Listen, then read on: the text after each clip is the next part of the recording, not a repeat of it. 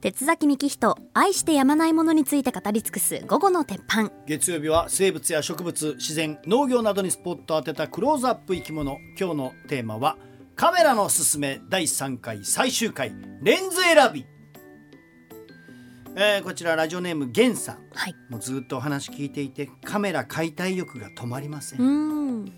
娘もカメラが欲しいと言い始めたのでまずはヤフオクでマイクロフォーサーズを毎日見ていますが今日のレンズ編が終わるまでと我慢しております。何卒ご教授お願いします。ああもうぜひ聞いてください。マイクロフォーサーズ。はい。というね。言いたくなるワードだなはいはい。マイクロフォーサーズね。えマイクロフォーサーズ。マイクロフォーサーズ。はい、センサーサイズがその大きさってことなんですけれども、だから僕はあのカメラっていうのは本当に、まあ、高い買い物ではあるんだけど1個持っておけば一生の付き合いができるもの、うん。ですから結局このあと何年もって考えるとやっぱいいものを持っといた方がいいしコスパは実は安いんですよカメラはっていうことだと思うんですよ。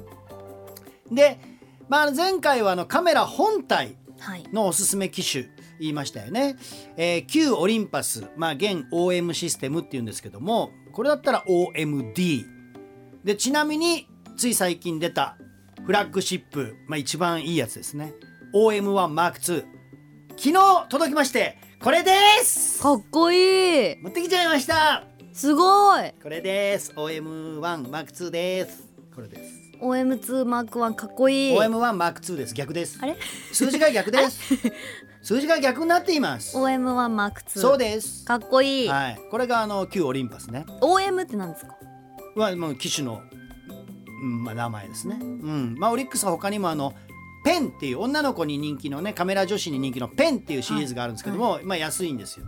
僕も最初はこれだったけどもどうせいいのが欲しくなるのでだったら最初からいいのを買った方がいい。例え OM1 ばギターなんかもそうですね。ギターも安いギターで始めるよりどうせ欲しくなるからいい音のやつを最初から買っといた方がいいと。OM1 持ちたいいいよ。いいんですか、うんいいよ。じゃあ撮ってごらん。これオンにして。あ、はい。いいんですか？撮ってごらん。ファインダー覗いた方が断然。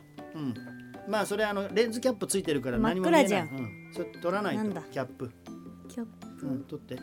レンズ触るなよ。えー、怖い。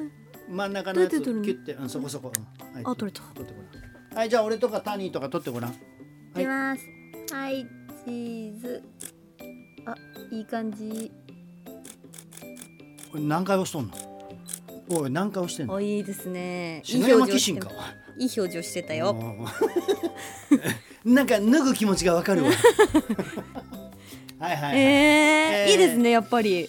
あのーやっぱりこうシャッターを押す時の喜びというか音もいいでしょ、うん。なんかちょっと一番左オフにしてくださいどれどれ？これ？一番左。これ？もういいって言われました。すいませんでもなんかこのなんだろうな全然重いわけじゃないけど、うん。この重みうん。もあカメラ構えてるって感じがしていいですよね。でこれねそうなんですよ。グリップがついてるからしっかり右手で持って、グリップもいいでしょう。左手は添えるだけってやつ。左手は据えるだけってやつです。テニスのラケットみたいな感じですね。えじゃあ今バスケのシュートのバスケ話のシュートしてたんですすね、うん。はい。ちょっと違いました、ね、スラムダンクね。はい。えー、あそうそう。あとは 今のがオリンパス。あとパナソニックのルミックスっていうのも有名なんですけどねマイクロフォーサーズ、これだったらまあ GH シリーズ。僕がちなみにずっと使ってたのは G9 というのを使っておりましたがこの度こちらに変えました。あのーちなみにですね、えー静止画重視の人はオリンパスがおすすめです。うん。で動画も重視したい人はルミックスがいいと思います、はい。まあ、そういう分け方でいいんじゃないですかね。なるほどでちなみに、えーマイクロフォーサーズをおすすめしましたね。マイクロフォーサーズはとにかく野鳥をなんか撮りたいっていう望遠撮影には最適。これ大事だから覚えておいてくださいと先週言ったのはマイクロフォーサーズは焦点距離がフルサイズカメラの倍です。例えばフルサイズで 300mm のレンズ。うん。これマイクロフォーサーズだとかける2になりますから600ミリということです、うん600ミリのレンズといえば50メートル離れた野鳥がバッチリ映ります。これはもうスマホでは絶対太刀打ちできない分野ですね。でフルサイズで600ミリ買おうと思ったらもう200万以上しますがマイクロフォーサーズだったら4分の15分の1で買えるということですね。なので野鳥撮影したい人は焦点距離がやっぱ倍なのでマイクロフォーサーズ一択でいいと思います。さあでは今日はそのレンズをどんなレンズを選んだらいいかなんですが、はい。レンズというのは焦点距離がそれぞれ違うんですよ。でこの焦点距離が違うレンズをそのシーンに合わせて交換できるのが一眼レフの楽しさなんですね。うん交換が楽しいんです。よくレンズ沼レンズ沼どんどんどんどんいいレンズ欲しくなって買っちゃうことをレンズ沼って言うんですが聞きますねはい、だから最初にいいレンズを買っておけば次々欲しくなるというそのレンズ沼にははまりませんからなので後ほどこれ買っとけば間違いないという3本を紹介します。ちょっとその前にレンズ選びで大事な3つを言います。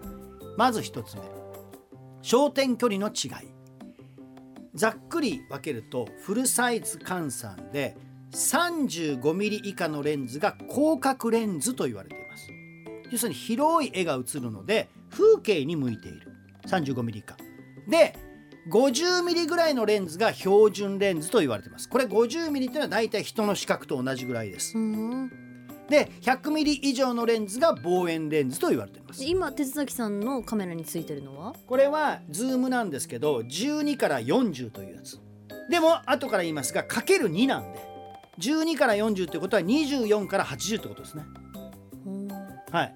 ということはこれ人も映せるちょっと遠くのものも映せるって割と万能サイズですかえ、はい。人の目らはい。くらい。プラスちょっといい。そうそうそういうことそういうこと。そういうことですこのレンズはね、はい。割と標準レンズに近いですね、はでまああとはもう 300mm 以上がぼ超望遠レンズと言われております。これあとちっちゃい被写体を大きく映せるマクロレンズなんてのもあるんですがさっきも言ったようにこれはフルサイズの数値なのでマイクロフォーサーズはその倍。だから広角風景写したい人は8から20を買ってください。標準を写したい人は20から30人物を写したいフォトレンズというのは35から60望遠を目指している人は75から150超望遠を目指している人はそれ以上買ってください。ちなみに僕が使っているのは 300mm のレンズです。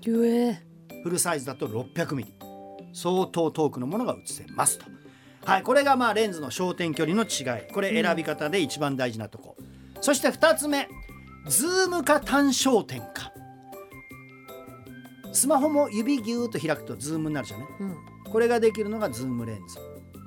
これ結局これは12から40って言いましたが販売されているのが7から14とか40から150とか75から300なんていうふうにこうズームできる細かく分かれてるんですよ、確かにズームレンズってのはアップにしたりちょっと広い絵で撮ったり自分が動かなくていいので楽なんですが僕は断然単焦点レンズを勧めますちなみにカメラ買う時レンズセットって買うとついてくるのはズームなんですよ。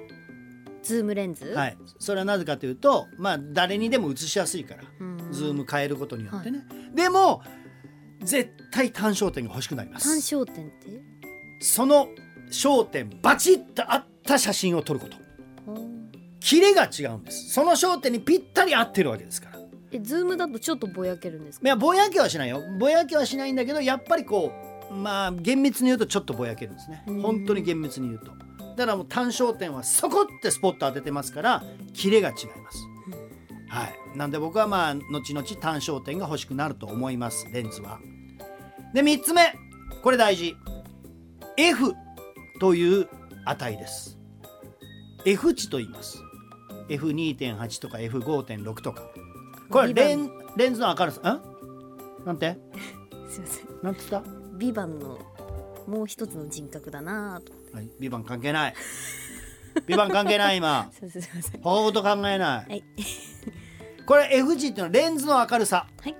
F 値が小さいほど明るくてボケがよく出ます。うんうん。はいで例えば 45mm 単焦点 F1.8 とかのレンズだとめちゃくちゃボケが出て被写体がパーンと浮かび上がってめちゃくちゃ綺麗な写真が撮れます。やっぱそのカメラ愛好家たちにとってはボケがあった方がいいんですか？もちろんです。明るくてボケがある。だから F というのはめちゃめちゃこだわらなきゃいけないんですよ。例えば超望遠レンズで F6.3 なんてありますけどこんなん全然ダメです。高すぎて F が。暗い。緩い。うんでも F4 と F6.3 ではもう数十万円ぐらい違います値段が。ええそれくらい F 値というのはね大事な値なんですね。さあそれも踏まえてん低い方がいいんですね。低い方が明るいレンズと思いといてください。ではそれも踏まえておすすめのマイクロフォーサーズレンズを3つ紹介します、はい。1つ目オリンパス M 随行 300mmF4 これ僕が使ってるやつです、うん野鳥撮影したい人はこれ1本で OK だと思います。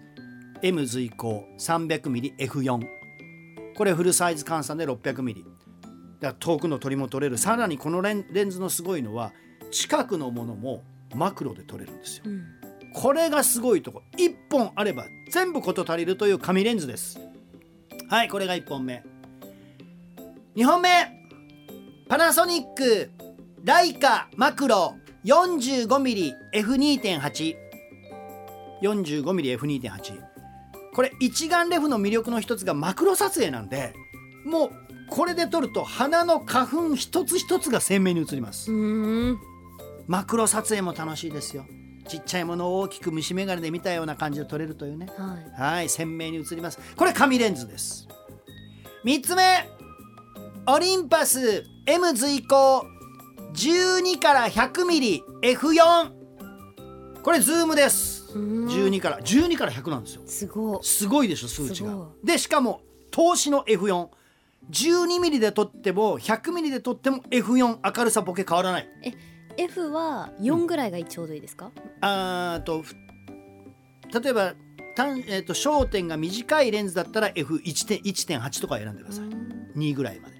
でもこれ100ミリまであるんでうん。100ミリのレンズで F4 だったら優秀です、はい、まあ4ぐらいまでと考えておいた方がいいですね、はい。おっしゃる通りです。1本だけ買っていいとなったらこれにしてください。もうズバリ。これなぜならばズームなんですが F4 なので鮮明明るい。しかも12から100ミリ。景色も撮れる。人物も撮れる。ちょっとした望遠も撮れる。写したいものを全て網羅してますこのレンズはでこれがあれば自分動かなくてもいいしもうズームのインアウトだけでしかもこれ相当あのクオリティ高いレンズなんでめちゃくちゃ綺麗に撮れちゃうので今まで紹介した2本は神レンズと言われてましたがこれ悪魔のレンズと言われております。もう撮る人をダメにしてしまう。あらま。レンズ任せになっちゃうっていう悪魔のレンズ。それがオリンパス M 随行12から 100mm の F4 ってやつですねっていうちょっとおすすめの3本のね紹介でしたけれども。ここまで鉄崎社長にこれさえ持っておけば大丈夫というレンズ紙レンズ悪魔レンズご紹介いただきましたけど鉄崎社長この3つでおいくらぐらいなんでしょうか？3つ全部買う人？全部買うの？カメラ本体と合わせて、えーちょっと後で計算しておきますね、はい。え1個どれぐらいなんですか？えっ、とまあその 300mm の F4 ってやつは、まあ35万円ぐらいです。価格 .com でね。はい。カメラ本体は？25万ぐらいですね。でもさっき言ったように1個持っとけば一生車だって高いじゃない。まあね。という感覚です。費用対効果ね。そういうことなんです。あのスマホより鮮明に撮りたいという人写真を撮る楽しみを味わいたい人あとマクロや望遠スマホではできないマクロや望遠やってみたいと思う人はマイクロフォーサーズのミラーレス一眼をおすすめしますので今日はレンズも一つ参考にしてください。うん。以上3回にわたってお送りしてまいりましたカメラすすめでございました